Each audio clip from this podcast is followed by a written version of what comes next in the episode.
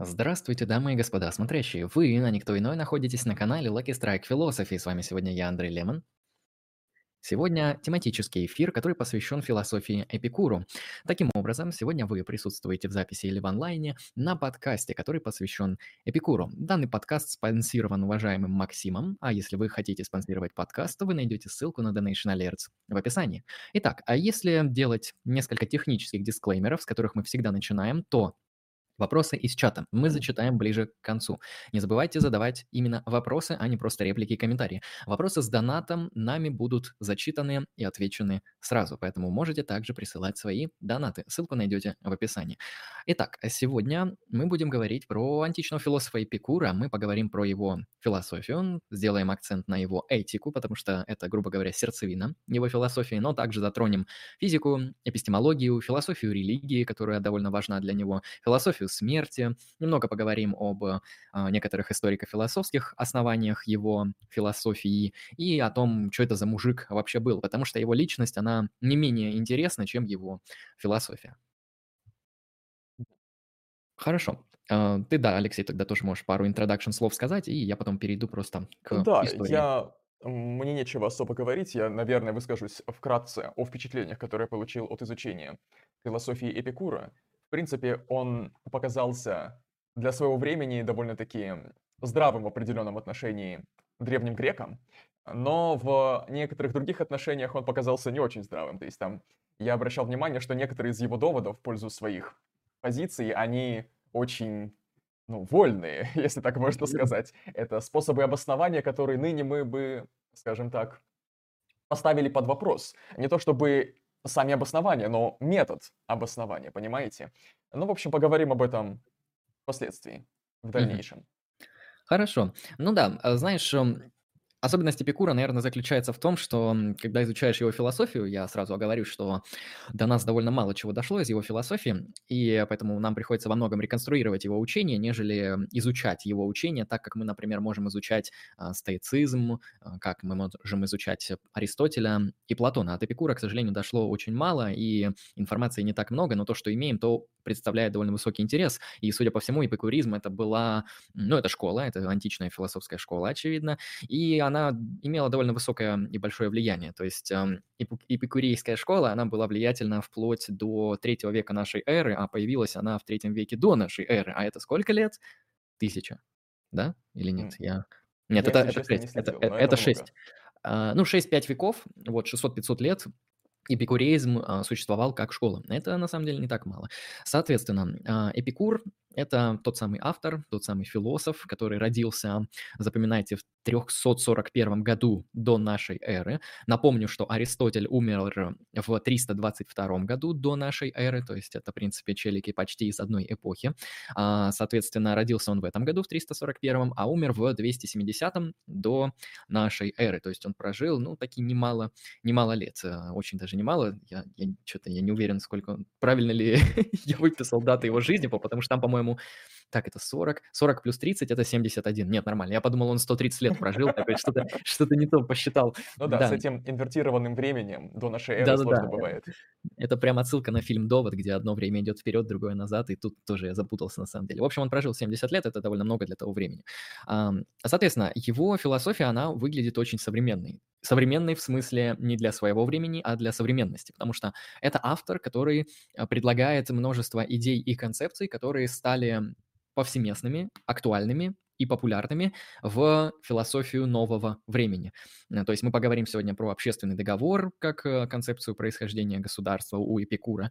А, Мы поговорим про его натурализм э, в большинстве вопросов, в вопросах физики, в вопросах психологии, в вопросах а, бытия богов. Он тоже натуралист, у него боги — это буквально инопланетяне. Это, это сверх как бы такой сверхсовременный подход, потому что вот этот весь движ вокруг инопланетян, он начался где-то во второй половине 20 века, где-то в Америке. Поэтому Эпикур, он опередил время во многом, у него очень натуралистический подход к его философии, а его этика, она очень похожа на этику утилитаризма, на этику буддизма э, с некоторыми такими а, доработками и с некоторыми такими вот э, античными, так сказать, приложениями в этом плане. Поэтому Эпикур – это довольно серьезный мыслитель, жаль, от него мало чего дошло, но если бы что-то дошло, то я уверен, а, эпикурейство было бы одной из серьезных и конкурирующих школ а, мысли и практики вот на фоне с платонизмом и аристотелизмом, а, потому что, как-никак, довольно проработанная система. Это не просто там жить в кайф и чилить, нет, это, это глубокая антология, это очень обоснованная эпистемология и довольно хорошо проработанная этика и много чего еще. Соответственно, давайте сделаем немножечко историко-философского интродакшена. В личности Пикура, хотя о ней мы будем много раз сегодня оговариваться, потому что она как я сказал, для истории философии довольно примечательно. Это человек, который а, не только философию свою писал, но он ей жил, то есть большая часть этики Эпикура, она исполнялась самим Эпикуром, по крайней мере, из того, что нам известно. А, он действительно был последователен в своих взглядах, и у него было очень много соратников и сообщников, ну или а, друзей, да, в его эпикурейском саду, о котором тоже я упомянусь позднее. Соответственно, как мы сказали, он родился в 341-м, родился он Э, в Греции, в Греции на острове Самос, если я правильно произношу произношу название, остров Самос. Вот, эм, он получал образование у некоего Платоника на этом острове, у Платоника, которого звали эм, Памфил. Вот Памфил – это Платоник, который его учил. В то время платоническая школа являлась одной из самых популярных, поэтому, грубо говоря, в то время, если ты получаешь образование, то ты получаешь его, вероятнее всего, либо платоническое, а, либо перипатетическое, то есть аристотеле, аристотелевское, аристотелянское. А, вот, поэтому какое-то образование он получил, но, судя по всему, а, он сам об этом много где ничего говорил, что он был как бы самоучкой, что на самом деле на него никто не повлиял, может быть, кроме Демокрита. Соответственно, на него, помимо вот его обучения у Платоника, на него очень сильно повлиял а, Демокрит и различные челики из лагеря пиранистов. Пиранисты — это что-то наподобие античных скептиков. Ну, я как понимаю, это и есть античные скептики, последователи Пирона. Соответственно, Демокрит на него повлиял, Сейчас, потому что а, физика... Пирона теоретика, извините. Демокрит на него повлиял просто потому, что его физика, она во многом повторяет и продолжает физику Демокрита, но об этом мы потом поговорим пиранисты на него повлияли некоторым вот этим психологическим состоянием, а, безмятежности, которое он потом переинтерпретировал в контексте своей этики и обозначил как, а, по-моему, сейчас скажу точно, атараксия. Атараксия и апония. Вот об этих понятиях мы тоже в этике поговорим. А, вот, потом, через какое-то время, Эпикур приезжает в Афины и основывает свой так называемый сад, эпикуровский сад. Он, судя по всему, находился где-то в саду, то есть там были деревья, всякие такие вещи прикольные. А, и вот эта школа, это и была в будущем школа эпикурейцев, потому что Эпикур собрал вокруг себя довольно большое сообщество людей, которое на протяжении веков вот э, придерживалось традиции учителя и тех положений, тех философских кейсов, которые он заложил. Это, кстати, к вопросу о том, насколько философия может создавать некоторые комьюнити людей. Потому что, ну, религия для нас, в принципе, очевидно создает комьюнити людей, да, христианство, ислам, буддизм, а, другие типы религий.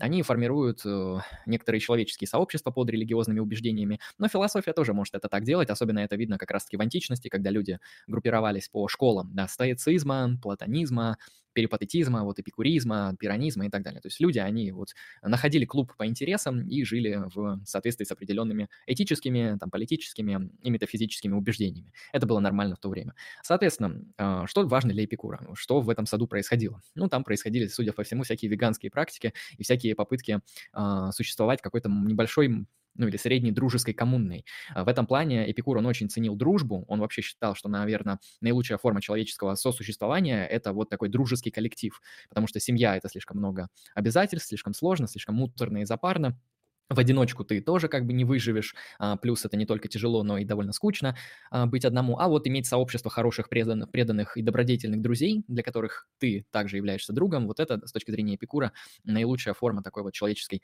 организации. То есть Эпикур, как мы увидим, он очень похож на некоторых современных таких левых анархистов, которые просто хотят жить в некоторых таких вот действительно ну, дружеских комьюнити, да, которые не основаны на власти, иерархии, подчинении, которые основаны на таком вот, на любви и авторитете, а не на чем-то еще. Соответственно, сам он не был женат, Эпикур, э, сам он не имел детей, он имел школу, но не имел детей.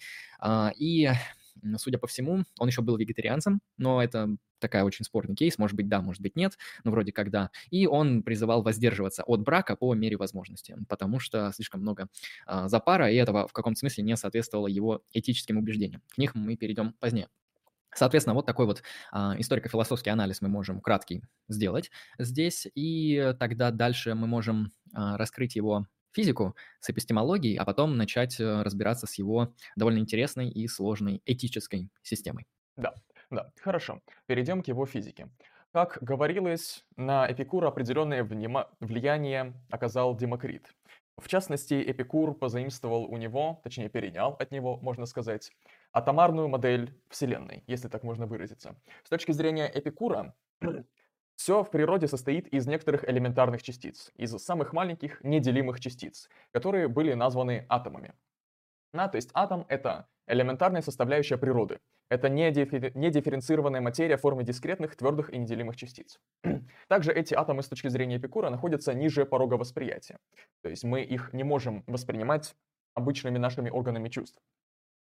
Помимо атомов есть еще что-то. Ну как есть? Помимо атомов есть пустота. Все, что находится за пределами атомов, есть пустота. Где нету атома, там есть пустота. Точнее, где нет атома, там пустота. Вот в таком смысле. Вот это основа его физической модели Вселенной. И давайте пройдемся по основным положениям его физической системы. А, одно из первых положений, о которых упоминает Эпикур в различных письмах, в различных обращениях, и эм, это также упоминает его последователи, одно из таких положений звучит следующим образом. Ничто не возникает из пустоты. Эпикур, Эпикур полагает, что действительно ничто не может возникнуть из ничего, из пустоты, из э, вакуума, из абсолютного, абсолютного ничто. А, он каким-то образом это обосновывает. Каким образом он это обосновывает, мы скажем чуть-чуть позже, но мы пройдемся дальше. Помимо того, что ничто не возникает из пустоты, мы можем сказать и наоборот. С точки зрения Эпикура, что-то, какие-то вещи, не разрушаются до пустоты, до состояния пустоты. Потому что, как говорит Эпикур, если бы вещи разрушались до состояния пустоты, то все перестало бы существовать. И причем оно бы уже сейчас перестало существовать, потому что с точки зрения Эпикура эм, время, оно бесконечно движется. Да? То есть у Вселенной бесконечная жизнь с точки зрения временной продолжительности. Почему? Потому что с точки зрения Эпикура ничто не может возникнуть из пустоты. То есть, если у нас есть что-то, у нас есть какие-то атомы, то они не могли возникнуть из пустоты. Это означает, что они были всегда. То есть у Вселенной нету начала и нету конца с точки зрения Эпикура. Потому что если бы у нее был конец, то учитывая всю бесконечно прошлую историю, то конец бы наступил сейчас. Да. Хорошо. На основании этой мысли он заявляет, Совокупность вещей всегда была такой, какая она есть в настоящее время, и всегда будет оставаться такой же, поскольку нет ничего, во что она могла бы измениться, поскольку нет ничего вне совокупности, что могло бы повлиять на изменения. Иначе говоря, а, существуют совокупность вещей. Под совокупностью вещей мы понимаем совокупность атомов. Да? Если мы с точки зрения Эпикура пускаемся в редукционизм к наиболее элементарным частицам материи, то мы можем сказать, что совокупность вещей — это совокупность атомов. И совокупность атомов, она по количеству, да? мы еще скажем потом о количестве, всегда была такой, какая есть сейчас. И всегда будет такой, какая есть сейчас. А, это очень интересно пересекается с его представлением, о каком же все-таки количестве атомов мы будем вести речь, но мы посмотрим дальше. Хорошо. И вот, в общем-то, мы переходим к этому кейсу. С точки зрения Эпикура, атомы и пустота бесконечны. То есть каким-то образом они не только бесконечны, они еще в, таком же, в такой же бесконечности всегда пребывали и всегда будут пребывать. И изменяться они не могут, потому что нет ничего, кроме атомов и пустоты. Нет ничего, что могло бы повлиять на них. Каким образом Эпикур обосновывает, что количество атомов и пустоты бесконечно? Он отталкивается от мысли, что Вселенная безгранична, бесконечна. Каким же образом он к этому приходит? Он говорит, что конечное должно иметь какой-то край, какую-то границу. А граница понимается в отношении чего-то за его пределами. Но Вселенная, греки понимали Вселенную как всю совокупность вещей, она содержит все. Поэтому в ней нет ничего, с помощью чего можно было бы понять границу. Да? За ее пределами нет ничего, что можно было бы помыслить Точнее, с помощью чего можно было, помы- можно было бы помыслить границу. Вот он ставит мысленный эксперимент и говорит, что если кинуть копье в край Вселенной, и если оно пройдет дальше, это означает, что за, край, за границей что-то есть. Значит, это тоже часть Вселенной. Если оно отскочит, это означает, что что-то препятствует движению копья. Означает, что что-то все равно есть за пределами этой границы, что тоже является Вселенной, ну, по определению. Поэтому с точки зрения Эпикура Вселенная, она безгранична. потому что мы не можем представить себе ситуацию, когда она будет иметь границу. Осмысленно. Хорошо. Ну и, естественно, раз Вселенная бесконечна, то пустота и атомы тоже бесконечны. Все довольно просто здесь. Хорошо. Но бесконечность пространства и бесконечность пустоты, они продуцируют некоторые проблемные следствия, на которые указывали современники Эпикура, ему же. Поскольку бесконечная пустота не допускает внутренней пространственной ориентации. Да, если все состоит только из атомов, из пустоты и движения атомов, то в этом всем происходящем мы не можем усмотреть некоторой пространственной ориентации. И такая модель, она не дает объяснения, почему вещи двигаются так, как мы видим. Почему вещи, например, падают, почему существует гравитация. И вот задача Эпикура заключалась в том, чтобы найти способ объяснить явление движения через свою физическую систему, точнее систему физики. А как он к этому подходил? Во-первых, он проводил различия между атомом который сам по себе, по своей природе, он не, не может быть разделен на части. И некоторым минимально мыслимым пространством материи, на который мы называем просто минимумом. То есть есть атом и есть минимум пространства материи. И это разные вещи. Минимум пространства материи по определению меньше, чем атом. Атом — это всего лишь минимум вещества, скажем так. Это минимальная частица. В то же время, как минимальное пространство материи — это другая вещь. Соответственно, когда мы признаем, что существует некоторый минимум материи, который меньше какой-то минимальной частицы вещества, то мы можем уже говорить о размере, о направлении, о столкновении, мы можем уже говорить о какой-то пространственной ориентации. И помимо этого Эпикур, во-вторых, признает, что время тоже прерывно. То есть время, так же, как и материя, имеет некоторое дискретное состояние. То есть оно состоит из э, набора минимальных единиц времени, некоторых временных минимумов.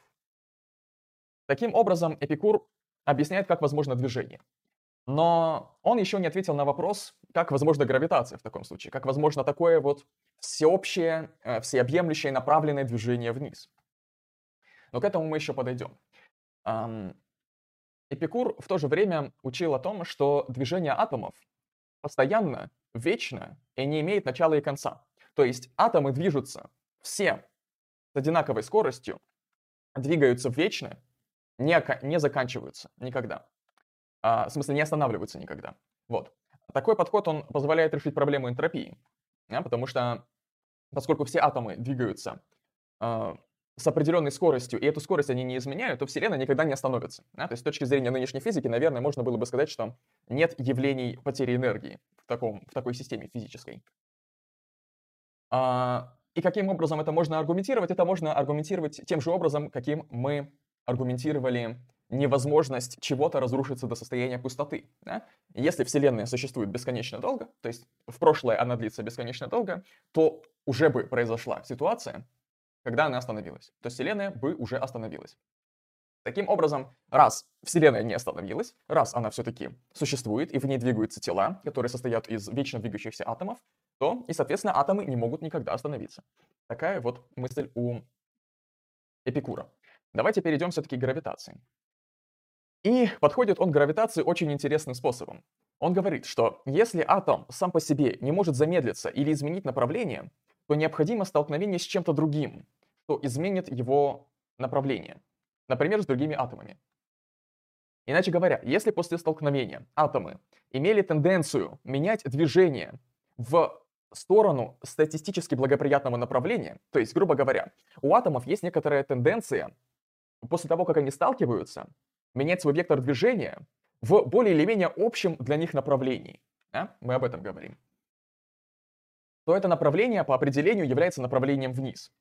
То есть это и есть то, что мы понимаем за гравитацию. Вот эта вот общая тенденция атомов двигаться в определенную сторону, в общую какую-то сторону, после столкновения друг с другом, это и есть то, что мы понимаем под гравитацией. Поэтому во Вселенной не важна даже пространственная ориентация, да? а, гравитационная ориентация. Потому что в каждой а, какой-то большой системе это общее направление, оно может оказаться своим. Примерно так. Мак- макроскопические объекты, то есть когда мы говорим о каких-то сложных вещах. А, да. Макроскопические, nice. Да-да-да. А, когда мы говорим о макроскопических объектах, то есть о тех объектах, о тех объектах, о которых мы можем а, думать и познавать их с помощью наших органов чувств. И когда мы хотим объяснить, каким образом они движутся, каким образом они находятся в покое и так далее, мы можем сказать, что атомы внутри этих объектов, а, они, да, они действительно двигаются бесконечно, равномерно и с очень большой скоростью, но их движения ограничиваются и отталкиваются другими атомами, с которыми они постоянно сталкиваются. И поэтому они колеблются. И это колебание, оно и представляет из себя какое-то заметное для нас движение. Потому что эм, бесконечное, очень, бесконечное движение атомов с очень высокой скоростью компенсируется таким же движением атомов соседних, которые ограничивают таким образом всеобщее это движение. И э, в итоге мы получаем движение, которое нам заметно для глаза. Скажем так. И очень интересно Эпикур описывает, каким образом вещи все-таки падают. Вот он говорит, что э, покоящиеся вещи, да, они, э, атомы внутри них, их движение относительно друг к другу, точнее, результирующее этих движений, равна нулю. То есть они, эти атомы внутри какого-то статического объекта, полностью компенсируют движение друг друга. Таким образом, что они вроде как бы и двигаются в разнонаправленно, все эти атомы, но так как они все друг друга компенсируют, то движение, оно не происходит визуально для нас в общем объекте. Этот объект остается в состоянии покоя. По крайней мере, относительно Земли. И здесь тоже у Эпикура есть интересные размышления, потому что с его точки зрения, в общем-то, Земля, на которой они ходят, и он, кстати, предполагал, что Земля имеет дисковидную форму, но это не важно. Вот. Земля не лишена, в общем-то, а, возможности быть подвергнутой таким законам, да, таким закономерностям движения. То есть Земля с его точки зрения тоже куда-то падает. Тоже у всей Земли есть какая-то общая тенденция движения, куда направляются все ее атомы. Но с точки зрения Эпикура, Земля, видимо, видимо, она падает куда-то в какое-то другое пространство с меньшей скоростью, чем а, падают на ее поверхность предметы, которые мы бросаем из своих рук. Вот такие интересные размышления у Эпикура. Хорошо. Вот это в целом, это в целом, что мы можем сказать о, о физике, но мы скажем еще с другой немножко стороны. Есть один интересный аргумент против эм, физической теории Эпикура, который мне понравился, который я захотел выделить.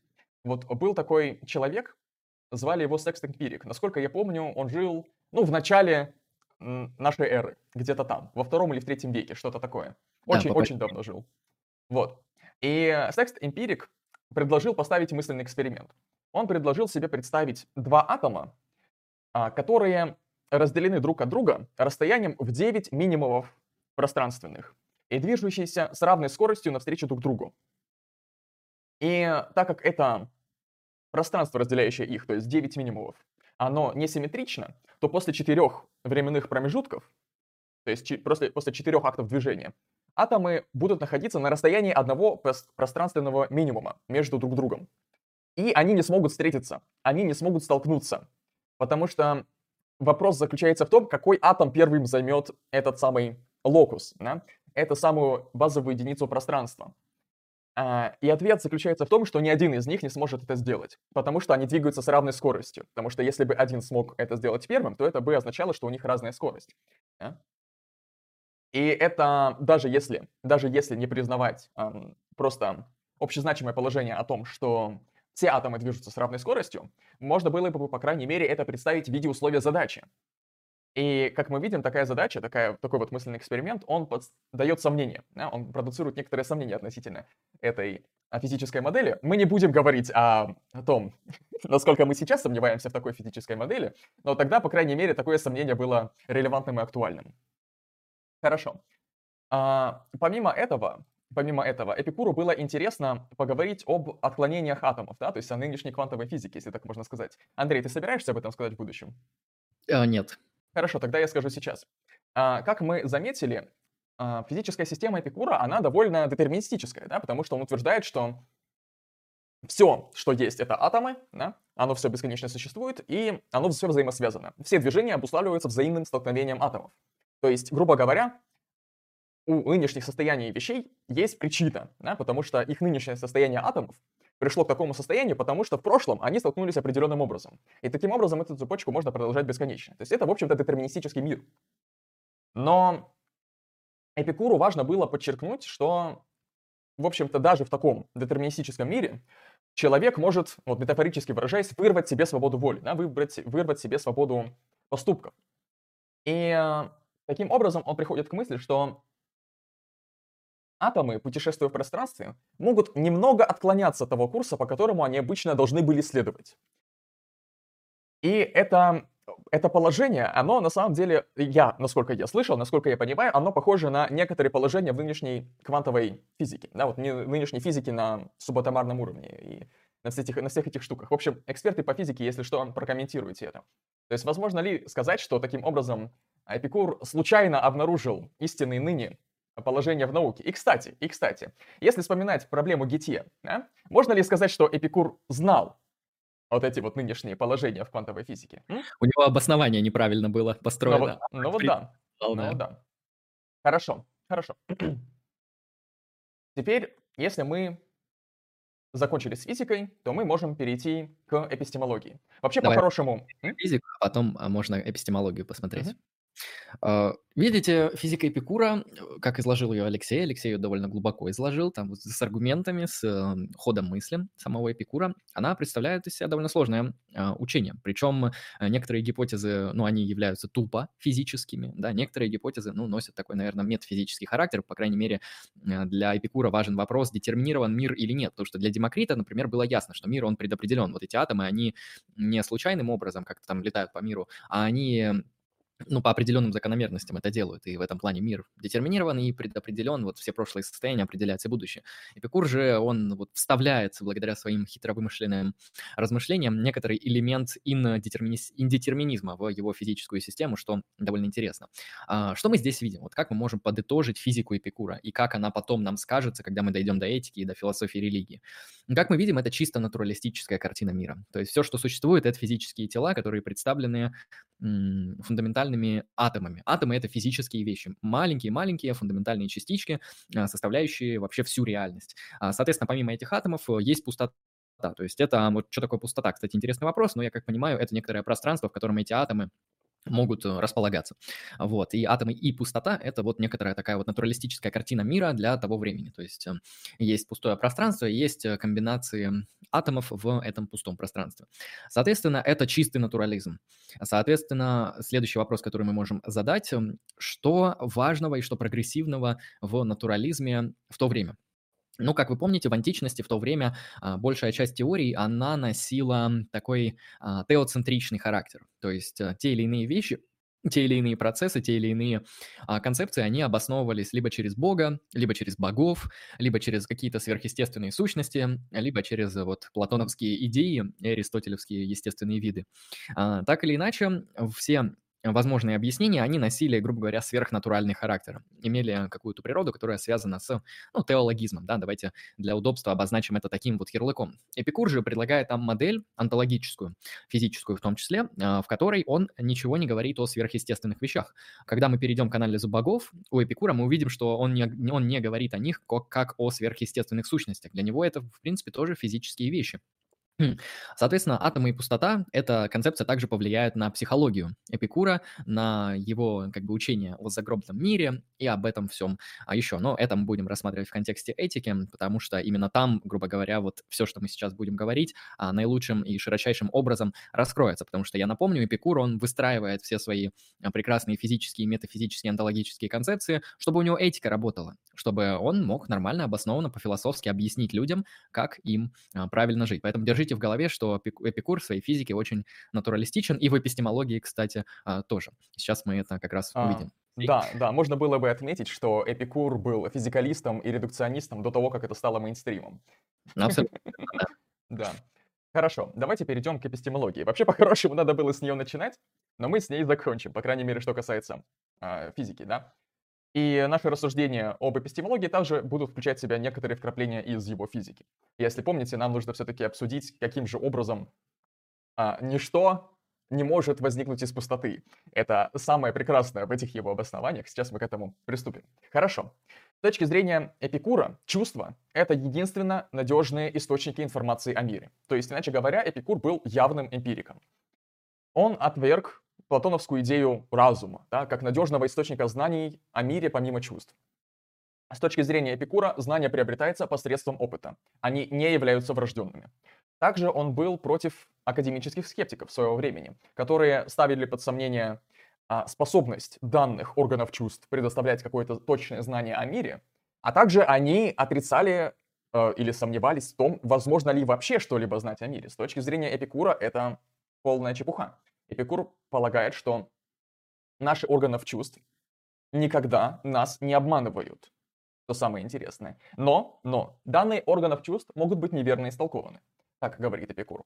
Хорошо. Ну, то есть а то, что мы вот видим, наблюдаем, чувствуем, оно не может быть а, ложным, оно всегда истина. А вот когда мы начинаем интерпретировать да. то, что мы имеем в а, результате наблюдения за миром, вот угу. здесь мы можем ошибаться. И да. ложь, а, она возникает именно из-за неправильных интерпретаций. Да, угу. да, как пример. Если мы видим какую-нибудь галлюцинацию или мираж, то это не обман восприятия. Это мы обманываем себя или мы заблуждаемся, если полагаем, что картины, которые мы видим, это картина какой-то внешней реальности, а не наша, например, игра воображения. Вот таким образом подходит Эпикур к данному вопросу. Хорошо. А, подходим дальше. Эпикур допускал, что любое утверждение, которое прямо не противоречит человеческому опыту, может быть правдой. Оно вероятно. Тем не менее, все, что явно противоречит опыту, можно исключить как ложное. То есть, если мы говорим, что к примеру, ну мы древние греки, мы о молнии ничего не знаем, мы можем сказать, что вот молния — это результат специфического взаимного трения атомов в пустоте. Да? То есть с точки зрения Эпикура такое суждение, оно не будет ложным, оно будет вероятным. И в то же время, если мы с точки зрения Эпикура говорим, что, к примеру, яблоко в определенной точке планеты будет падать вверх, а не вниз, или что-то такое, то с точки зрения Эпикура это будет ложью, потому что это противоречит нашим опытным наблюдениям, скажем так, опытным знаниям. И в соответствии с этим принципом эпикурейцы считали, что события э, в мире могут иметь несколько причин, да, с эпистемологической точки зрения. То есть таким образом мы подходим к формулированию такой, такого метода, как построение гипотезы. Да? Эпикур в своем рассуждении об эпистемологии подходит к тому, чтобы формулировать гипотезы. Как он это формулирует. Свидетельства органов чувств дают основу для выводов либо в отношении вещей, которые еще ждут подтверждения, да, каких-то эмпирических гипотез, которые можно проверить, либо в отношении того, что по природе незаметно, то есть недоступно для а, явного обследования, да, явного рассмотрения нашими органов чувств, нашими органами чувств, извините. А, таким образом, он говорит, что вещи не могут возникать из ничего, да, помним об этом, поскольку в противном случае не было бы необходимости в конкретных семенах для определенных растений, да, и в конкретных предков для определенных животных. И что бы то ни было, можно было бы произвести из любого вида материальных элементов. С одной стороны, может показаться, что это действительно какое-то полубезумное наблюдение, но с другой стороны, для грека того, ну, того времени это, в принципе, было более или менее осмысленно, да, потому что Эпикур полагал, что микромир и макромир, они движутся по схожим законам. И, в общем-то, это и есть его основа, основа эпистемологии. Он рассматривает свидетельства чувств, которые нам показывают, что вещи вокруг и события вокруг, они каузально замкнуты. И он эту систему, он это наблюдение экстраполирует на микромир. Хорошо. А, мы можем подумать сейчас, что если так так взглянуть на его рассуждения, да, и забыть про то, что он говорил о семенах растений и так далее, то, в принципе, это более или менее адекватное рассуждение. И мы видим, что в нынешнее время, в принципе, детерминистические позиции, они обосновываются примерно похожим образом. И концепция причинно-следственных связей выводится примерно похожим образом. Хорошо. То есть а, мы видим, что здесь рассуждения основаны на аналогии. То, что очевидно для наших чувств, должно быть правда и на микроскопическом уровне. По крайней мере, ну, в определенных отношениях. а, таким же образом он выводит и понимание, точнее, понятие пустоты, когда он говорит об атомах. Да? Потому что с точки зрения Эпикура должна существовать пустота, если тела могут двигаться. Поскольку, а, поскольку атомы и состоящие из них тела, они являются полными, да? Эти, эти атомы оказывают сопротивление, а пустота, будучи как бы э, пустой, да, она не оказывает сопротивления, то движение возможно только при наличии таких тел и такой пустоты. Да? То есть движение возможно только по той причине, что есть какая-то пустота, есть не только вещество. Таким образом, Эпикур обосновывает не только существование пустоты, фу, не только существование вещества, но и существование пустоты. Да? А существование вещества нам очевидно, потому что мы ну, смотрим, что все состоит из чего-то, скажем так. Вот. Таким образом, движение — это свидетельство пустоты. Прямое свидетельство пустоты. Точнее, не прямое, а косвенное. Да? А, почему косвенное? Потому что пустоту ну, в определенном смысле нельзя помыслить и пронаблюдать, по крайней мере, с точки зрения Эпикура. Хорошо. И а мы поговорили об такой эпистемологии познания, мы поговорим еще об эпистемологии в другом немножко смысле. С точки зрения Эпикура, вторичные признаки каких-то предметов, вторичные свойства предметов, например, цвет, вкус, там, запах и так далее, а, могут быть объяснены как эпифеномены атомных комбинаций. А восприятие вещей на расстоянии, то есть зрением, например, может быть объяснено постоянным излучением бесконечно тонких эманации от объектов, да, он называл это пластинами или симулякрами, которые сохраняют соответствующие характеристики источника. То есть в случае зрения, например, пластинки сохраняют атомные узоры, характерные для цвета и формы объектов. Это очень специфическое и смелое наблюдение, мы скажем, да, потому что у нас возникают резонные вопросы. Что это за пластинки, как они существуют. А вот когда мы на гору смотрим, в каком виде эта пластинка до нас долетает? Она сжимается как-то, да, вот пластинка горы. Ну, то есть это выглядит так, как будто вот есть э, комбинация атомов, и в какой-то определенной комбинации это, э, эти атомы, они как бы порождают какую-то такую, знаете, не знаю, физическую информационную структуру, которую вы можете, например, глазами воспринять. И вот э, а, восприняв его глазами, вы увидите, что это гора, а не просто совокупность мельчайших частиц, которые для вашего зрения недоступны. Угу. Да, да. Таким образом, мы видим, что Эпикур в эпистемологии, в общем-то, подходит к тому же самому редукционизму. Он стремится описать нашу способность вообще видеть, слышать, чувствовать, нюхать и так далее, э, способностью атомов продуци продуцировать какие-то другие структуры, тоже похожей природы, которые передают нам эту информацию. В общем-то, таким образом оно и работает. Ну, в общем-то, мы поговорили с вами о физике Эпикура, об эпистемологии Эпикура, и, в принципе, мы можем переходить к этике Эпикура.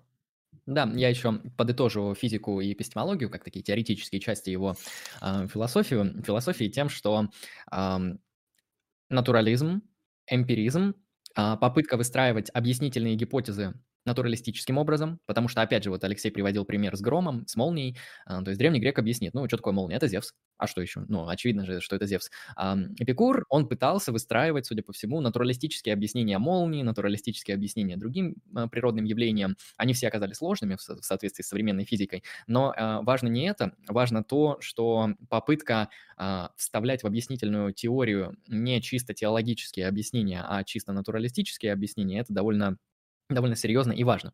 А что мы здесь также видим? Из его как бы антологии, из его физики следует то, что такая вещь, как душа, она тоже физическая. То есть раз у Эпикура ничего не существует, кроме атомов и пустоты, то душа — это тоже какая-то атомарная структура. Эпикур о ней так и говорит, что душа — это эм, это очень-очень такие тонкие атомы, которые находятся где-то там между телесными атомами. То есть, грубо говоря, душа, она вот по телу расположена, а, но является такой сверхтонкой структурой, и, соответственно, когда разрушается тело, эта душа, она, знаете, она как вода, а, которую вы налили в бутылку, а потом вы резко бутылку как бы изъяли. Вода, она просто хоп и разливается, да, понятно? А, надеюсь, понятно. в этом плане душа, она вот представляет из себя ту самую воду, которая находится в бутылке, имеет определенную форму, определенным образом а, функционирует, и благодаря этому телу оно осуществляет те функции, которые может осуществлять, да, получать удовольствие, получать страдания, о которых мы сейчас будем говорить. А, и если тело разрушается, то душа, она тоже разваливается, ей негде, негде существовать, потому что это физическая вещь. И в этом плане Эпикур такой довольно физикалистичный мыслитель, и про богов мы тоже позднее скажем. Донат. Да, донат. Ехидная картошечка, спасибо за 30 рублей. Спасибо. Нет никаких атомов, а есть все род. Дал всем в рот. Спасибо за 30 рублей. Да. И что, можете донаты э, присылать с вопросами или с чем-нибудь таким, мы на это сразу ответим. А, вот, да, и по поводу природы богов тоже скажу. Как мы видим, а, боги здесь, они не помещаются как сверхнатуральные сущности, именно поэтому бог, боги у Эпикура, они будут представлять э, из себя некоторых аналогов инопланетян, в прямом смысле инопланетян, потому что вот по Эпикуру миров, э, как наших, э, существует огромное множество. И между этими мирами есть определенные границы. И вот с точки зрения Эпикура, боги, они находятся на границе миров. Оно, по-моему, у него называется что-то там мета метапространство или мета что-то там. В общем, боги, они тусят где-то в мета, мета-мирах. А сами боги для Эпикура представляют из себя также физические образования. Это некоторые а, бессмертные, это некоторые а, абсолютно не интересующиеся миром людей а, существа физического характера из других миров. То есть э, зачем эта концепция Эпикура? Зачем Эпикур описывает богов как инопланетян? Это уже как бы не совсем понятно. А, на самом деле все ясно, и здесь мы сейчас будем вот такой прямой переход в этику делать. Я описал то, что у Эпикура душа, она разрушается, и поэтому после смерти нет никакого существования. И боги, они не влияют на наш мир, потому что они находятся вне него, и мне интересно влиять на наш мир, и вообще это инопланетяне с других планет. Соответственно, зачем это нужно Эпикуру? А, для Эпикура фундаментально важным понятием ну, является удовольствие. Именно поэтому сейчас мы будем, кстати, пытаться разграничить гедонизм и эпикуризм. Такое тоже неблагодарное дело, таким заниматься, но можно. А, соответственно, с точки зрения Эпикура, по крайней мере, для его эпохи, для его времени, человека терзают два фундаментальных страха, которые вообще не, не дают ему успокоиться. Это страх смерти и страх э, божества, страх богов, страх э, посмертного воздаяния и так далее. Вот эти все мифы, а, с точки зрения Эпикура, они как бы являются мифами, а не реальностью. Почему? Потому что боги — это физические объекты из других миров, которые никак не мешают и никак ничего тебе не делают. Богов не надо бояться. Все естественные явления объясняются взаимодействием атомов и пустоты. Это не Зевс молнию продуцирует, это просто там атомы так пересеклись. А, соответственно, после смерти смерти нет смысла бояться, потому что вы ее не застанете. Об этом тоже позднее поговорим. Гедонизм. Гедонизм – удовольствие, высшее благо. Да, вот гедонизм обычно определяют как такую вот этическую систему, в которой удовольствие является ну, самой основной ценностью, грубо говоря, высшей ценностью. Соответственно, является ли Эпикур гедонистом? Да, для Эпикура удовольствие – это высшая ценность. А, являются ли все эпикурейцы, точнее, любой ли эпикуреец гедонист? Нет, потому что эпикуризм – это особая форма гедонизма. В общем, гедонизм – это кластер этических теорий. А, туда входят различные теории, в том числе римский гедонизм, в том числе гедонизм эпохи Возрождения, и, судя по всему, утилитаризм с натяжкой можно тоже назвать а, гедонизмом, по крайней мере, ранняя форма утилитаризма. А, вот. Ну и эпикурейство – это тоже гедонизм. В этом плане гедонизм – это раздел, раздел теорий, в который входит эпикуризм. Почему часто возникает конфликт между вот, вот этой вот интерпретацией гедонизма и эпикуризма? Э, дело в том, что гедонизм у нас понимают не как кластер теории, а как конкретную теорию, которая говорит, что единственное счастье в жизни, единственное, что нужно достигать в нашей жизни, это удовольствие, а, и удовольствие нужно достигать максимально активными практиками, которые приносят максимальное количество удовольствий, то есть секс, наркотики, алкоголь и так далее. А, вот, это всего лишь одна из форм гедонизма, которая похожа на римский гедонизм, кроме того, что там вроде как не было наркотиков, там было просто много секса. Возможно, алкоголя у них тоже не было, хотя не факт, может какой-то крепкий был. А, это тоже форма гедонизма, но эпикуризм, он совсем про другое. Именно здесь э, требуется определенное прояснение. На самом деле эпикуризм очень похож на буддизм.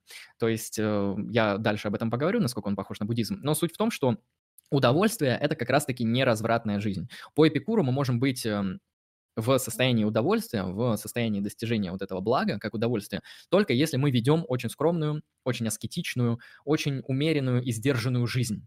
То есть э, жизнь, в которой мы стараемся э, не болеть, жизнь, которая лишена ментальных проблем, ментальной суеты, да, поэтому Эпикур, он против политики. Ну, он не против политики, он имеется в виду, что он не рекомендует своим ученикам заниматься политической жизнью, потому что она ваше ментальное здоровье очень поколеблет. Он против, э, ну, а точнее, не рекомендует вступать в брак без необходимости, потому что брак – это тоже такая вот форма человеческого сообщества, которая доставляет очень много проблем, э, не только физического, но и больше ментального характера с точки зрения Эпикура. Поэтому для Эпикура очень важно как раз-таки э, такое основное воздержание. И только воздержанная практика, воздержанное потребление удовольствий, о которых мы сейчас поговорим, потому что у него там классификация интересная, mm-hmm. позволит вам достичь э, счастья, достичь блага, достичь атараксии и апонии. О этих понятиях мы тоже поговорим. Алексей? Да, да, я тоже это как-то прокомментирую. А, немножко поговорю об удовольствиях. Да, почему с точки зрения Эпикура не любое удовольствие, не в любых количествах является необходимой целью. А, вообще, с одной стороны, может показаться не так, потому что с точки зрения Эпикура функция человеческого разума заключается в максимальном максимализации удовольствия и минимизации боли. Но тут акцент смещается скорее на миними- минимизацию боли, потому что с точки зрения Эпикура способность рассуждать наша это та способность, с помощью которой мы можем признать, что не все удовольствия следует выбирать всегда, поскольку некоторые немедленные скоротечные удовольствия могут привести к длительной боли или дискомфорту. И более того, нам нужно рационально познавать природу удовольствия, чтобы стремиться к нему рационально, соответственно. И Эпикур использует термины удовольствие и боль строго по отношению к физическим ощущениям. А когда Эпикур говорит о некоторых приятных впечатлениях, полученных с помощью, точнее не с помощью, а через рациональную часть души, то он использует уже другие термины. И он уже использует совершенно другие слова. Он использует слова такие, как страх, например, как страх смерти, например, о чем мы можем поговорить позже, о чем я могу сказать сейчас, как угодно, Андрей. Ну, давай сейчас. Да, хорошо. А, с точки зрения Эпикура, рациональная часть души а, также может приносить нам какие-то положительные или отрицательные варианты опыта. Да? То есть тоже иметь какую-то положительную или отрицательную направленность. Но наиболее заметным среди негативных вот таких вот ментальных состояний Эпикур выделяет страх. И прежде всего страх перед какими-то нереальными опасностями, например, смерть. И у Эпикура очень интересный способ рассуждать о смерти. Мы о нем, наверное, неоднократно слышали от разных людей. С точки зрения Эпикура, смерть для нас ничто, поскольку пока мы существуем, нашей смерти нет. А когда наступает наша смерть, то уже мы не существуем. То есть мы не можем испытать смерть. Смерть Мы это не... Да. Не пересекаемся. Это да, мы с ней не пересекаемся вообще никак. То есть она представляет для нас нереальную угрозу. Такая вещь, как смерть. А, и Эпикур полагает, что такой страх — это один из источников беспокойства. Да, вот по греческому тарахос. А, и это даже худшее, худшее проклятие, чем просто обычная физическая боль.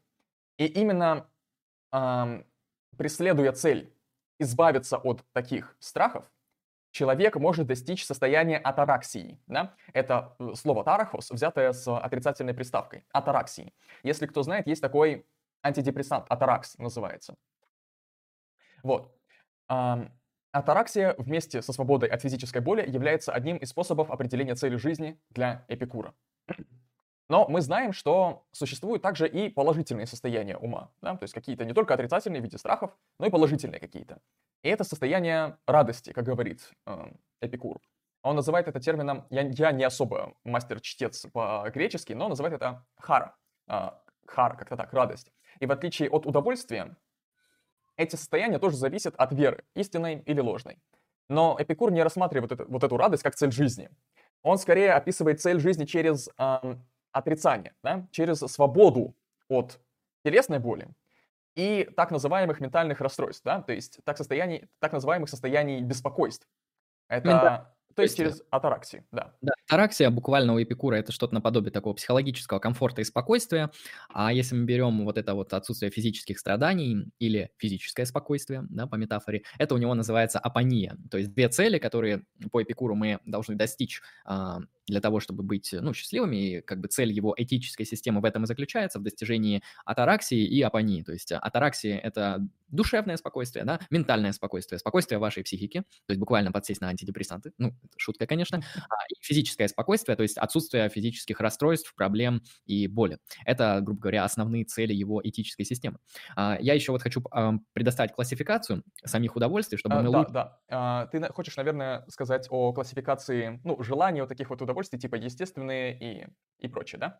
А, а тут несколько, и эти тоже. Хорошо, которые- ты, ты о них тоже будешь, будешь говорить. Я тогда уточню, что часть из этих э, удовольствий будут рассматриваться как удовольствие разума. да? Часть из Мгм. них будут рассматриваться как те- та самая хара с точки зрения э, с точки зрения Эпикура. Я сейчас просто э, почему смеюсь, потому что слово хара, оно э, интересный перевод имеет на одном из а, семитских языков, так сказать. Вот, можете погуглить. Хорошо. И с точки зрения Эпикура, да, один из видов удовольствия, о которых скажет Андрей, он является напрямую удовольствием разума, то есть он является харой, и он является с точки зрения Эпикура зачастую бесполезным, а в некоторых случаях и вредным. Хорошо. Мгм. Да, то есть эм, Эпикур классифицирует удовольствие вообще по нескольким, соответственно, основаниям. Либо эпикурейская школа, вот здесь вот нам довольно сложно отделить, вот эту классификацию изобрел он или как было изобретено уже в школе. Ну, на самом деле не так важно. Ам, Соответственно, первое разделение, первая дихотомия – это удовольствия телесные и удовольствия ментальные или психологические. Ну, соответственно, телесные, они связаны с нашими телесными ощущениями, да, там ам, сытость, э, удовольствия какие-нибудь там, не знаю, сексуальные как раз-таки. Ну, в общем, все, что мы можем осмысленно описать как э, э, телесные удовольствия, они с точки зрения Эпикура, кстати, испытываются только в настоящем. Вот у него есть особая философия времени, о которой почему-то не говорят философы, но с точки зрения Эпикура телесные удовольствия, они испытываются именно в момент, как бы в настоящем, ну, грубо говоря, не знаю, там, выпил алкоголь и испытываешь удовольствие. И второй тип удовольствия, ментальный, он немного другую природу имеет. Он, соответственно, связан именно с психологическими, с ментальными процессами, да, это может быть как раз-таки эмоции различные, там, радость, размышления, там, не знаю, удовольствие, получаемое от дружбы с другими людьми э, и так далее. Вот все вот эти типы удовольствия ментального характера, они с точки зрения Эпикура испытываются как бы в трех временных ипостасях, в настоящем, в прошлом и в будущем. Потому что вот физическое удовольствие, оно только в определенный момент испытывается, телесное. А вот ментальные удовольствия, они могут быть о прошлом, когда вы что-то вспоминаете, например, вспоминаете какие-то приятные моменты из своей жизни, у вас как бы удовольствие о прошлом. А, в то же время ментальные удовольствия, они могут быть о будущем, да, когда вы что-то ожидаете, вы там приходите на, на свидание, едете к какой-нибудь красивой девушке или к замечательному мужчине, вот, и у вас некоторое ожидание, и это удовольствие тоже ментального характера о будущем. Ну и, соответственно, есть э, удовольствие о настоящем ментального характера тоже, когда вы в какой-то момент что-то испытываете. И вот по Эпикуру, кстати, судя по всему, ментальные удовольствия, они из-за того, что просто представляют из себя более широкий кластер а, различных ощущений, а, являются ну, наиболее интересными, по крайней мере, для его последователей. А, это первое деление на телесные и на ментальные, то есть на психические и на физические, можно так сказать. Второе разделение я его перевел на нормальный язык, потому что те слова, которые там используются, они вырвиглазные, вы их не поймете. Я перевел как э, удовольствия катафатические и апофатические. А, не менее непонятно, но намного удобнее, потому что удовольствия катафатические – это, грубо говоря, удовольствия какие-то утвердительные, да, удовольствия от конкретных действий, от конкретных актов, от конкретных от процессов. То есть удовольствие от секса, удовольствие от еды, удовольствие от, э, а, не знаю, там, спортивного состязания, в общем, от каких-то вот именно активных состояний, да, что-то, что нужно делать. А, вы их не можете получить без какого-то действия. А вот катафатические удовольствия – это удовольствия отрицательные. Отрицательные не в смысле плохие, а отрицательные значит удовольствия, понятые как отсутствие э, боли и страдания. То есть когда у вас организм ну, не голоден, ему не холодно, когда он не болеет, когда ему, в принципе, комфортно и нормально, а, когда вот в таком вот пассивном состоянии, грубо говоря, в пассивном состоянии вы чувствуете себя нормально, вы не испытываете боли, страдания, вот эти удовольствия можно назвать э, катафатическими, то есть отрицательными, и их можно просто перевести как э, состояние отсутствия э, боли. Э, соответственно, по Эпикуру предпочтительнее здесь вторые, потому что первые, они требуют от нас множество действий, часто эти действия имеют издержки, сейчас мы перейдем, кстати, к классификации на естественные и прочие, эти там различные издержки могут быть от катафатических типов удовольствий, да и, в принципе, их достигать надо, что-то делать, это сложно. А вот апофатический тип удовольствия, он наиболее предпочтительный. И вот как раз-таки аскетическая жизнь, которую проповедуют эпикурейцы, то есть э, кушать самую простую еду, ходить в самой простой одежде, а, дружить с людьми вот без каких-то там социальных, политических и иных типов конфликтов, ну, то есть вот чисто как друзья на добродетелях, это то, что обеспечит вам а, наибольший тип именно вот подобных удовольствий катафатического характера, отрицательного, потому что вы будете поддерживать свой организм организм в таком вот состоянии, в котором вы не будете испытывать страдания, а, и, соответственно, это уже состояние удовольствия. И вот э, это некоторый идеал, как раз-таки к которому надо стремиться, когда а, физическое удовольствие у вас будет пониматься не в смысле «я там а, выкурил вкусную сигарету или я там съел очень вкусное мясо, а в смысле, что ты проснулся утром и тебе нормально. И вот это вот состояние нормально, ты, ну, ты не болеешь, ты не страдаешь, у тебя нету, ну, нету дискомфорта какого-то. Именно это состояние и будет являться таким наиболее желательным типом э, удовольствия, не только физического, но и ментального характера. И вот сейчас я проговорю также разделение на вот эти вот естественные, неестественные и так далее. Соответственно, у него есть деление на естественные типы удовольствий и неестественные. А, естественные – это те, без которых мы не можем жить, это те, которые свойственны природе человека. Это те, без которых мы ну, мы либо с ними рождаемся, это как бы некоторые такие врожденные характеристики, такие как, например, ну, кушать еду. Это такая обязательная вещь для нас. А, поэтому естественные удовольствия связаны с врожденными вещами. Неестественные, соответственно, связаны с какими-то, ну, вещами иного характера, там, с социальными, с политическими, с а, какими-то такими вот, в современности бы сказали, символическими вещами. О них позднее. Соответственно, естественные удовольствия также делятся на необходимые для для чего-то, на жизнь, для жизни, и Стоп, я запутался. Естественные и необходимые, и естественные, и не необходимые, или необязательные. Вот. А, я надо уточнить, что тут есть и в качестве конъюнкции, и и в качестве связки. То есть uh-huh. э, мы естественные делим на два типа. на на двоих. необходимые и не необходимые. Вот, таким образом. Вот, абсолютно верно. И в необходимые как раз-таки входят те типы удовольствий, а, ну, без которых мы умрем. Да, это как бы еда, вода, там, не знаю, может быть, какое-то жилье, укрытие от холода и так далее. Ну, то есть, если мы не будем обеспечивать эти потребности, да, там, грубо говоря, пирамида Маслоу нам помогает интерпретировать Эпикура в этом контексте, а, мы без них умрем. Вот, поэтому э- эти удовольствия, мы от них не можем отказаться. Там, удовольствие от еды, вот, удовольствие от там, крова удобного, это то, без чего мы не можем. Вот, если мы от них откажемся, это было бы, конечно, круто, наверное, но это, так, это уже будет гипераскетизм, это уже будет то, что мы можем наблюдать где-то в Индии, где люди, они там, например, не едят неделю, а потом едят луковицу и опять живут. Ну, вот это такой вот крайний аскетизм, я не уверен, что эпикурейцы бы такое приняли бы. А, соответственно, второй тип естественных удовольствий – это естественные и не обязательные. То есть это, например, удовольствия, связанные с естественными вещами, например, с едой, но не обязательные. То есть, хорошо, вы можете поесть просто, например, вы можете съесть гречку, а, без соли, без ничего, просто пресную гречку. А, но при этом это один вариант блюда, который вы можете съесть. А второй вариант блюда вы можете съесть э, пиццу. Вот очень-очень вкусную, такую, знаете, прокачанную, профессиональную, дорогую пиццу. А, оба этих типа удовольствия, которые вы получите от поедания гречки и пиццы, они будут абсолютно естественный характер носить. А, но при этом поедание пиццы не обязательно с точки зрения эпикурейцев, потому что для того, чтобы утолить голод, вам бы хватило гречки. А пицца – это, грубо говоря, роскошь. Это уже попытка э, есть вот э, какую-то сверхвкусную еду, это уже уход в какие-то крайности, то есть это не необходимо. Это тоже для эпикурейцев э, имеет значение. А в естественные и необязательные также входит в секс. Потому что вы, вы можете выжить без секса. Ну, конечно, если вы как бы не нашли красивого мужчину, но это отдельный вопрос. А, соответственно, вы без секса можете, в принципе, выжить, и поэтому Эпикур и говорит, что, ну, в принципе, если вам не нужна семья, если вы как бы э, не знаете, заниматься вам сексом или нет, то можете воздержаться, потому что, ну, как бы не обязательно, на самом деле не особо-то и нужно. А, надо, делайте это с умом, делайте это умеренно, делайте это аккуратно, а, и чтобы там, как говорится, все было по согласию. А если не надо, то, в принципе, и не надо, пофиг. И третий тип удовольствия, который эпикурейцы, соответственно, просто посылают к чертовой матери – это неестественные и необязательные. Это все, что относится к вот символическому порядку человеческого существования. Богатство, слава, социальный статус, социальные всякие роли, приколюхи, не знаю, мода, fashion и прочие вещи, там лайки в Инстаграме. Тачки, деньги.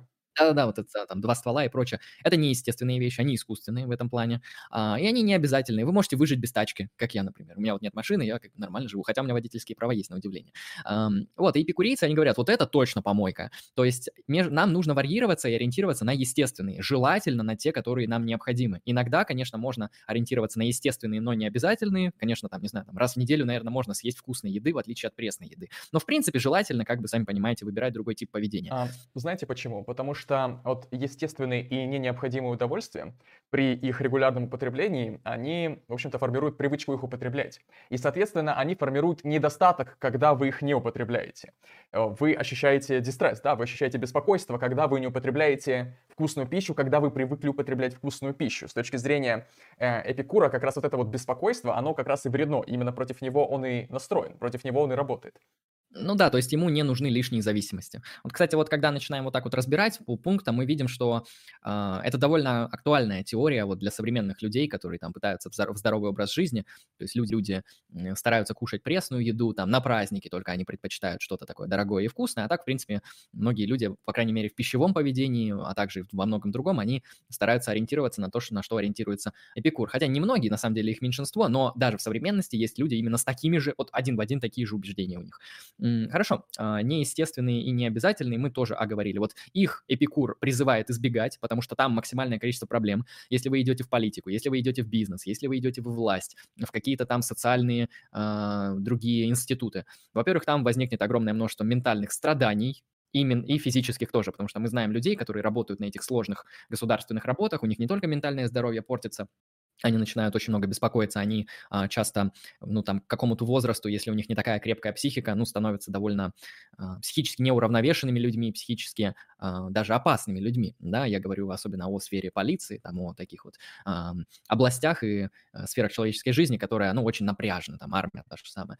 Вот, ну, и физическая, конечно, у вас эти, эта работа вот неестественная, не обязательно, она будет наносить вашему организму очень много физического вреда. Поэтому вот этого нужно максимально сторониться, делать акцент на естественные удовольствия, они наиболее более предпочтительны. И фокусируясь на них, выстраивая практику вокруг получения именно таких удовольствий, вы со временем сможете достигать атараксии, то есть э, ментального спокойствия. Вас не будут беспокоить какие-то вещи психологического характера. Вы не будете бояться смерти, вы не будете бояться богов, вы не будете бояться, что вам там лайки в соцсетях не поставили, что у вас там машины красивой нету, что у вас денег слишком мало. Вы не, вам вообще равнодушно. А, когда в этот момент вы достигнете вот этой свободы от ментальных страхов, вы достигнете атараксии. В то же время адекватный здоровый образ жизни и предпочтение, и предпочтение тех вещей, которые а, не оказывают сильного вреда на ваше здоровье, да, и не вызывают у вас лишних зависимостей, то есть а, предпочтение естественных и необходимых типов удовольствий, они сделают а, для вашего тела, для вашего физического а, здоровья а, также состояние апонии, апонии или апонии, я не знаю, куда ударение ставить, а, которая будет представлять из себя отсутствие боли. То есть вы, грубо говоря, боль будете чувствовать только по назначению. То есть когда вы там, не знаю, наступили на гвоздь, если вы не почувствуете боли, это, а, это плохо скажется, в принципе, на вашем здоровье, потому что а, если вы наступили на гвоздь, его лучше быстро вытащить. Но в то же время у вас других физических проблем не будут, не будут возникать, если вы ведете такой вот умеренный, адекватный, э, спокойный образ жизни, делаете акцент только на необходимые естественные вещи. Алексей?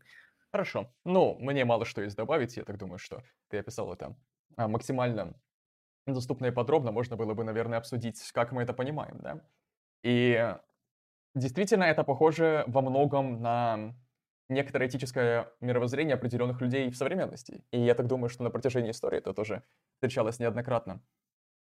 Умеренность, наверное, основной постулат во всем этом. Это выглядит привлекательно. Это выглядит привлекательно, вся эта этическая система, потому что она позволяет ну, достичь некотор- некоторого комфортного проживания, на некоторого комфортного уровня жизни. Но у меня есть сомнения по этому вопросу. Например, насколько, например, секс — это не необходимое для человека действие.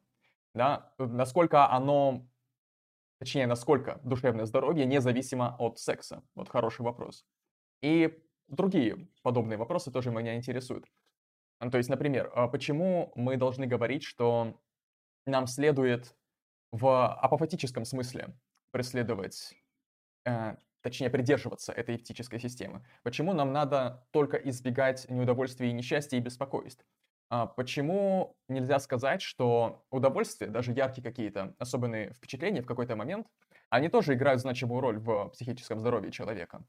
И я так думаю, что этика Эпикура, она по своей метаэтической принадлежности, она похожа на, в общем-то, этику Аристотеля. Да? То есть это тоже натуралистическая этика во многом.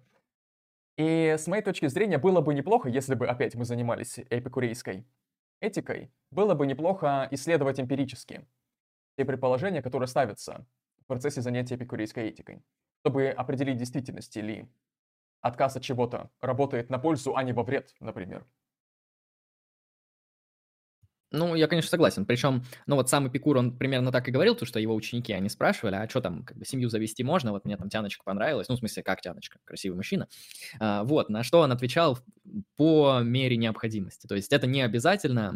Смотри на свои силы, смотри на свои как бы способности, на свои на свою готовность в это вступить, то есть готов ли ты принять. Но, в принципе, он говорил, что семейная жизнь, ну, я уточню, семейная жизнь древнего грека, семейная жизнь древнего грека, она очень сильно отличается от семейной жизни современного городского человека, это мы тоже должны учитывать. И он говорит, что в ней много ментальных проблем, много как бы напряжения э, и физического, и психического. Поэтому, если ты достаточно крепкий, то окей, можешь попробовать завести, если ты с этим справишься. Если хочешь все же как-то побезмятежнее, то лучше не надо, лучше Лучше не парься. А, как-то так, потому что в наше время там семейная жизнь, она немного легче, чем в то время, потому что в то время семейная жизнь – это очень серьезное такое разделение быта, это множество обязанностей, это множество ритуалов, это, в принципе, много-много-много вещей. А, много которые... беспокойств, да. Да, много запара, которая, конечно же, ну, не особо-то скажется на а, вашем спокойствии психологическом, которое преследовали эпикурейцы. Абсолютно верно. Вот, поэтому, как мы видим, это, да, это очень такая натуралистическая этика, то есть для эпикура вот э, он пишет об этом, что удовольствие и страдания – это некоторые такие наши, знаете, природные поводыри, которые объясняют нам, что хорошо, что плохо. И а, они устроены так, что вот э, мы избегаем страданий и стремимся к получению удовольствия. То есть это некоторый такой вот психологический факт. Но в то же время Эпикур задается вопросом, а можем ли мы вот эту систему как-то еще и улучшить, например, с помощью разума, например, с помощью философии? Можем ли мы как-то это все просистематизировать, проработать и быть последовательным в э, осуществлении изначальных вот этих базовых установок наших, э, наших природных механизмов. И именно эту цель, я думаю, преследует Эпикур. То есть он берет некоторую натуралистическую данность, то, что люди стремятся к удовольствию и пытаются избегать страданий. И он смотрит, а как можно максимально эффективно это сделать? Потому что люди, они же могут ошибаться, как нам показала эпистемология Эпикура, они могут брать одни и те же а, факты и выдавать им абсолютно разную интерпретацию и на основании этого не совершать неправильные действия. И в этом плане Эпикур – это такой вот философ, который пытается довести свою этику до предела, предложить наиболее такие релевантные а, способы существования. Как мы видим, его этика, она очень похожа на буддизм, потому что буддизм, он, в принципе, тоже смотрите, буддизм, он фокусируется на страдания, а Эпикур, он фокусируется на удовольствие. Хотя, на самом деле, одну, они выполняют практически одну и ту же практику. То есть буддисты, они говорят, ну, весь мир страданий, и все страдания, а, они происходят от наших излишних желаний.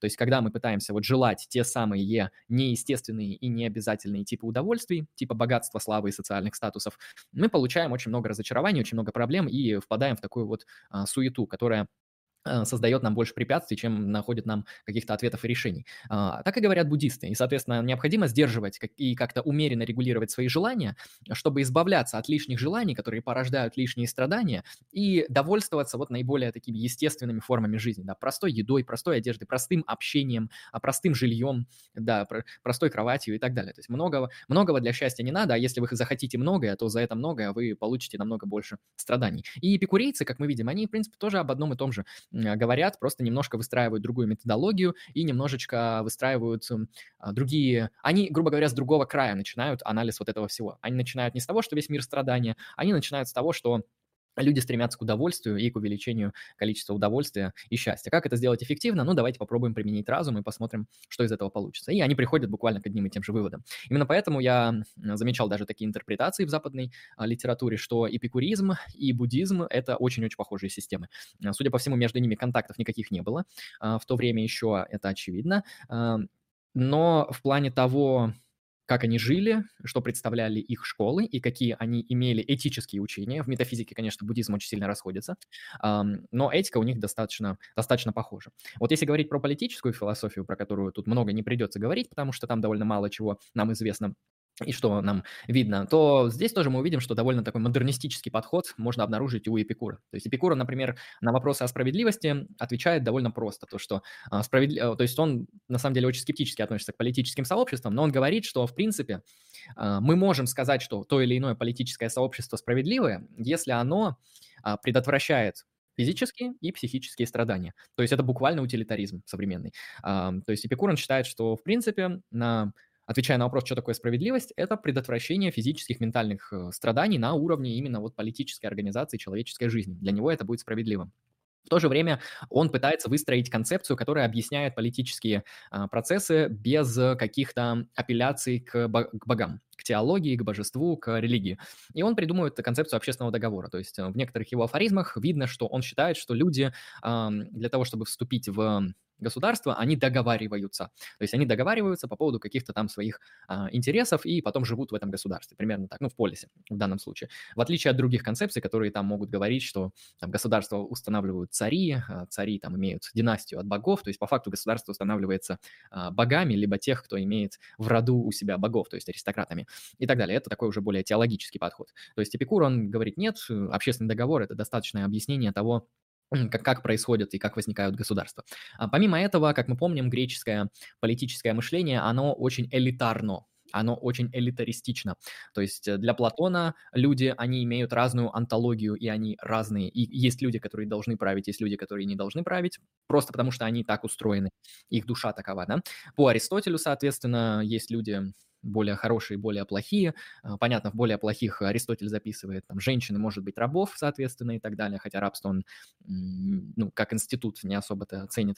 А, соответственно, в этом плане, в этом плане греки его времени, они вот чистые элитаристы. Есть хорошие люди, есть плохие. Есть качественные, есть некачественные. А, Эпикур, так как он атомист, он просто говорит, что все мы как бы из атомов, все мы из одной штуки, а, и для него нету вот онтологической разницы между людьми, потому что у нас, грубо говоря, у всех одна природа, и он выступает в этом плане за такое вот уже либеральное понимание человека, как, э, я имею в виду, как вида, как некоторых равных друг другу индивидов. То есть мы имеем равную природу, там нету среди нас людей, которые произошли от богов, нету среди нас людей, которые имеют привилегии над другими просто там, не знаю, по рождению или еще по каким-то основаниям. Мы, мы равны, вот именно в либеральном смысле, в либерально-политическом этом смысле мы равны, у нас должны быть наверное, и равные права, хотя об этом неизвестно. А, и важным таким а, элементом из политической философии Эпикура является то, что для него наиболее а, такой, наверное, лучшей формой правления или наилучшим политическим устройством является сообщество добродетельных друзей. То есть это, это практически анархизм. То есть это такой вот левый коммунитарный анархизм, в котором некоторые, там, не знаю, синдикаты, рабочие коллективы, сообщества индивидов, сообщества друзей организовываются в те или иные какие-то коммун, коммунити, да, коммуны или комьюнити, это уже отдельный вопрос, и сами самостоятельно обеспечивают свою жизнь, сами решают какие-то местные вопросы, сами устанавливают правила, сами устанавливают власть, сами устанавливают типы, нормативы поведения и то, как им жить. То есть в этом плане это практически анархизм, это практически такой вот э, выход на левые, на левые теории анархического толка, похожих на бакунинские вот эти вот социалистические анархические проекты. Очень-очень сильно. То есть сообщество друзей, да. А, примерно так мы можем описать политическую философию Эпикура. Как видим, он тоже очень сильно обогнал время, потому что эта концепция, она в то время как бы была одной из самых маргинальных. Как и его физика являлась абсолютно маргинальной, а, так и его этика являлась тоже маргинальной. То есть, как мы видим, Эпикур, он для своего времени чистый маргинал. А, никакие концепции для того времени не принимались современным философским мейнстримом того времени. То есть никто не считал, что люди равны, никто не считал, что жизнь это тупо э, максимизация удовольствий, ну или точнее избавление от страданий. Никто не считал, что мир, он представлен только как совокупность физических комбинаций атомов в пустоте. Нет, это очень такая, вот, грубо говоря, обогнавшая время а, картина мира, потому что сейчас в современности многие люди именно так и считают. Ну, конечно, вот в контексте современных исследований, в контексте современных э, философских открытий, но вот во время Эпикура то, что он мыслил, это было чистой маргинальщиной. Хотя даже он со своими взглядами смог организовать вокруг себя сообщество людей, школу, которая на протяжении, как мы сказали, 5-6 веков вот его учение как-то поддерживала, распространяла а, и даже дорабатывала. И даже доходило до каких-то странных радикальных крайностей, когда эпикурейцы превращались в, человек, в людей, которые просто вот кайфарики, да, там употребляются, там, не знаю, секс, алкоголь, наркотики и прочее. ну, то есть Так. Взываем к Андрею. Андрей, возвращайся. Вернулся, вернулся. Андрей вернулся. А, вот, превратились в хипарей, как я говорю. Вот э, так можно сказать про его политику, про его некоторый такой взгляд в будущее. И я думаю, мы можем еще э, сказать про его философию и религию конкретно по, про проблему зла, которую он сформулировал. А, ну, кстати, нам неизвестно, именно он это сформулировал или челик, который пересказывает. А, это там не совсем ясно с точки зрения истории и философии, но приписывается вроде как Эпикуру. Потом еще раз прокомментировать все и перейти а, к чату, если там что-то еще осталось. Соответственно, проблема зла. Проблема зла в философии религии, он же парадокс Эпикура. Возможно, вы его слышали, возможно, вы знаете, как он интересно формулируется. Более того, данный парадокс, он есть и запечатлен даже в таком довольно популярном фильме, как «Бэтмен против Супермена». Я недавно пересматривал это кино, и там как раз-таки а, позиция Лютера а, по поводу Лекса Лютера по поводу Супермена, она как раз-таки носит э, характер вот той самой проблемы Эпикура. То есть, грубо говоря, мотивация основного персонажа, который двигает сюжет в фильме «Бэтмен против Супермена», она буквально формулируется парадоксом Эпикура. Это очень забавно, и в то же время это очень прикольно, потому что фильм на самом деле хороший. Соответственно, как он формулируется? Он формулируется довольно просто. Это как бы вилка. А, вилка из двух частей. А, либо Бог, если существует все благой и, и всемогущий Бог, то зла не существует, потому что всеблагой и всемогущий Бог может предотвратить зло. А, в мире существует зло. Значит, Бог либо не всеблагой, то есть это бандит, либо бог не всемогущий, то есть слабак, а, потому что он не может предотвратить зло. Вот такая вот вилка встает перед э, данным парадоксом, перед проблемой зла. То есть, соответственно, бог, он либо э, всемогущий, либо всеблагой, потому что если бог всемогущий и всеблагой, то зла не существует. Зло в мире существует, поэтому Бог, он не всемогущий и не всеблагой. Понятно, что христиане успешно обошли эту проблему, введя концепцию свободы воли и реинтерпретируя концепцию зла, но вот изначально это выглядело именно так. И Лекса Лютера как раз-таки мотивировала а, весь фильм показать, что Супермен, он либо не всемогущий, либо не всеблагой. То есть для него буквально вот необходимо было показать а, в течение всего фильма, и вся мотивация, все его действия, они мотивировались тем, чтобы выставить Супермена либо тем человеком, который а, не может предотвратить какое-то зло, либо тем человеком, ну, конкретно криптонцем, а, который не является всеблагим. То есть, ну, он плохой, да, он мудак, наверное или что-то подобное. И именно поэтому данная проблема, она получила формулировку как проблема зла в философии религии, и дальнейшее влияние она оказала на христианскую философию, потому что, ну, проблему всемогущего и всеблагого Бога при существовании в мире зла надо действительно как-то решать, потому что если Бог всемогущий и всеблагой, он бы просто по своей воле мог бы это зло предотвратить, но в мире почему-то зло существует, значит, почему-то Бог его не предотвратил. А почему? Может, он бандит или слабый? А может быть, что-то третье. И вот это что-то третье христиане уже по-разному аргументируются. Но так как это на, сегодня наш стрим не посвящен христианству, поэтому об этом мы сегодня говорить не будем. Про смерть мы, в принципе, тоже сказали. То есть для Эпикура фундаментально важно показать в философии смерти его то, что смерти нет. А, причем он это делает чисто лингвистическими средствами. То есть вот знаете, а, вот именно то, каким образом Эпикур говорит про смерть, это очень похоже на то, что Вингенштейн называет анализом обыденного языка, да? То есть, грубо говоря, мы, вот люди, можем из-за смерти, из-за некоторого неправильного понимания смерти попасть в лингвистическую ловушку, в ловушку языка, а, в которой мы создадим смерть как что-то настоящее, мы, мы тем более, мы начнем размышлять, а как она пройдет, а куда попадет душа после смерти. То есть мы как бы нагромождаем еще кучу метафизических следствий для того, чтобы решить для себя проблему смерти, а сама проблема, она заключается в том, что мы неправильно используем язык. Потому что смерть, ну, фактически это то, что мы никогда не встретим. То есть нашу смерть, наша смерть – это принципиально недоступно недоступная нам вещь. Вообще ни в каком виде нам недоступная вещь. Пока мы живы, смерти нет, мы ее не можем застать. Когда мы умерли, нету того существа, которое может застать смерть. Единственную смерть, которую мы можем застать и наблюдать, и которая может нам причинять страдания, это смерть других людей. А это смерть других людей, и смерть часто близких людей тоже очень а, печально, это все и грустно. И в этом плане это единственная смерть, которую стоит как-то бояться, но, понимаете, жизнь других людей мы тоже не контролируем. То есть мы не можем как бы от наших действий очень, на очень маленькое количество зависит то, продлим ли мы жизнь другого человека или нет. Это тоже важно учитывать. Эпикур про это не писал, но Эпикур писал то, что смерть в личном смысле мы никогда не обнаружим, поэтому ее нет смысла бояться. Это просто, если вы боитесь смерти и вы пытаетесь ее как-то обойти, вы попадаете в ту самую вот лингвистическую ловушку. Вы, вы очарованы языком, вас язык, он в капкан поймал. А, примерно так, потому что ваша душа, она смертна, она разрушится с вашим телом, и все, и не будет никакого посмертного существования, никто вас не будет наказывать, никто вас не будет вознаграждать, страдать, не парьтесь. Когда вы умрете, вы даже не заметите. И не будет никаких сожалений после смерти. Абсолютно верно. Да. А, хорошо, можем перейти к вопросам из чата? А, я еще зачитаю вот напоследок по основной части а, такую вещь, которую называют тетрафармакоз, тетрафармакоз, тетрафармакоз эпикурейской школы, который содержит в себе четыре принципа, которые, грубо говоря, являются таким, знаете, гимном эпикурейской а, мудрости и эпикурейской философии. Оно состоит из четырех строчек и, знаете, со смыслом. То есть готовьте свои уши, сейчас будут настоящие цитаты Волка. Итак, не бойся богов, не беспокойся о смерти, Благо легко достижимо, зло легко переносимо. Ауф. Вот, как мы видим в этих четырех строчках, в принципе, физика Эпикура, философия смерти Эпикура, этика Эпикура содержится. Тут нет эпистемологии, конечно же, в этих четырех строчках, но это, как говорится, и не нужно здесь.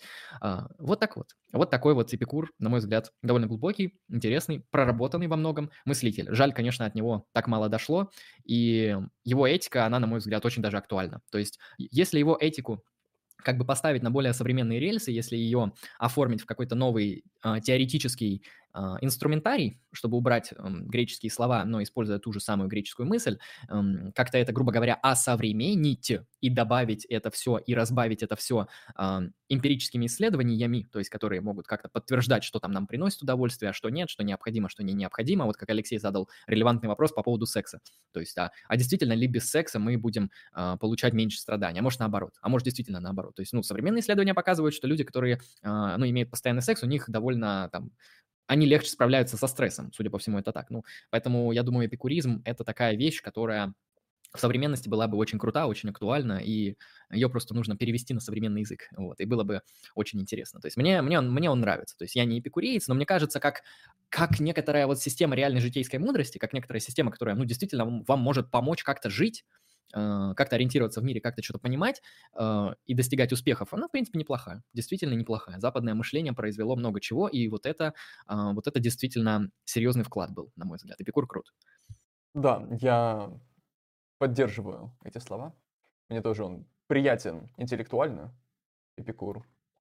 А, но его этика, да, действительно много вопросов поднимает. И я скажу, что чтобы ей исследовать, да, в общем-то, как исследовать многим этическим системам, нужно обладать сильным духом. Как-то так выходит. Окей.